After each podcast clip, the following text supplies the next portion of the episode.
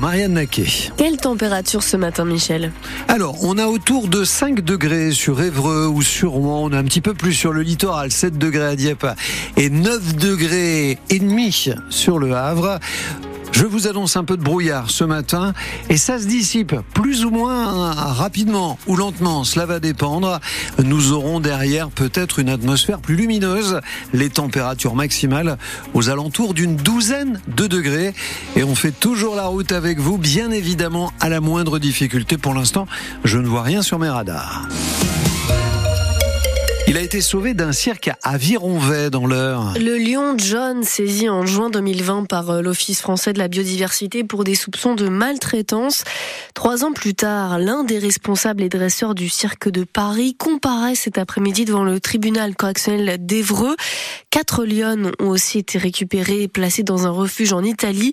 Tous ces animaux étaient visiblement maltraités. Charlotte Coutard a commencé par John. Quand il est sauvé en juin 2020, le lion John est dans un état lamentable, se souvient Muriel Arnal, la présidente de l'association One Voice. John était gravement maltraité. Il servait uniquement à la reproduction pour alimenter tous les trafics de lionceaux derrière.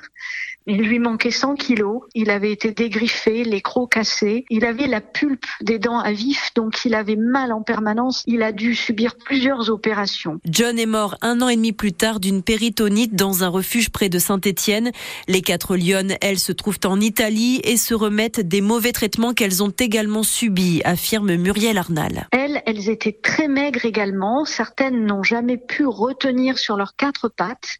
Elles avaient subi des coups et le dressage donc beaucoup plus de difficultés à faire confiance. La préfecture de l'Eure avait porté plainte pour mauvais traitement et les animaux avaient été confisqués. Le dresseur nie la maltraitance, le dresseur nie les trafics, il est dans cette toute puissance. Aujourd'hui, nous avons une audience, cela va permettre au public d'entendre les détails de ce dossier, la souffrance de ces animaux, les trafics de ces circassiens qui continuent aujourd'hui à détenir des animaux. L'association One Voice attend une condamnation forte et espère que les Lyonnes pourront rester dans leur refuge en Italie. L'audience commence à 13h30. Il a reconnu avoir envoyé un mail menaçant le 22 janvier au lycée Blaise Pascal à Rouen, une alerte à la bombe provoquant l'évacuation de l'établissement.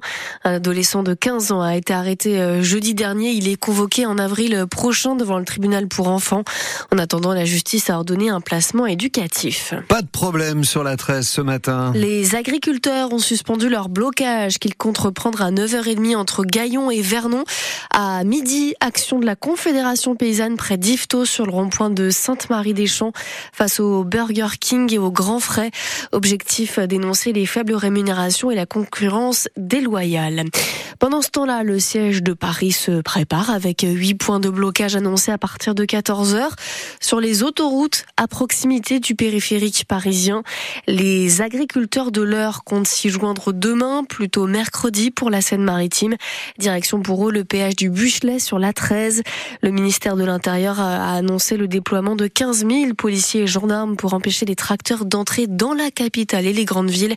C'est à lire sur francebleu.fr. Haletant, plein de suspense jusqu'à la dernière seconde. Pour le hack hier sur la pelouse de Lorient, score final 3-3, match nul, mais les ciels et marines sont passés à deux doigts de la défaite menée à la fin de la seconde période, sauvée par André Ayou, qui a inscrit un doublé dans les dernières minutes, ses deux premiers buts depuis son arrivée sous le maillot Havrais.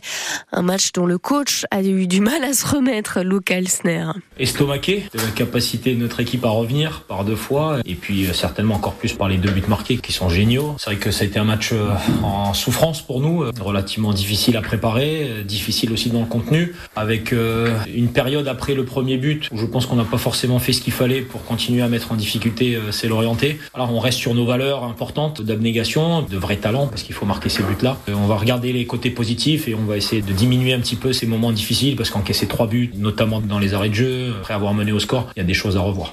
Prochain match pour les Ciels et Marines dimanche face à Monaco. Ils sont 11e au classement de la Ligue 1. Une défaite pour les Dragons de Rouen hier à Lille-la-Croix. Les hockey se sont fait avoir par les Ducs d'Angers. 4 à 3, ils étaient à deux doigts de renverser la vapeur malgré tout.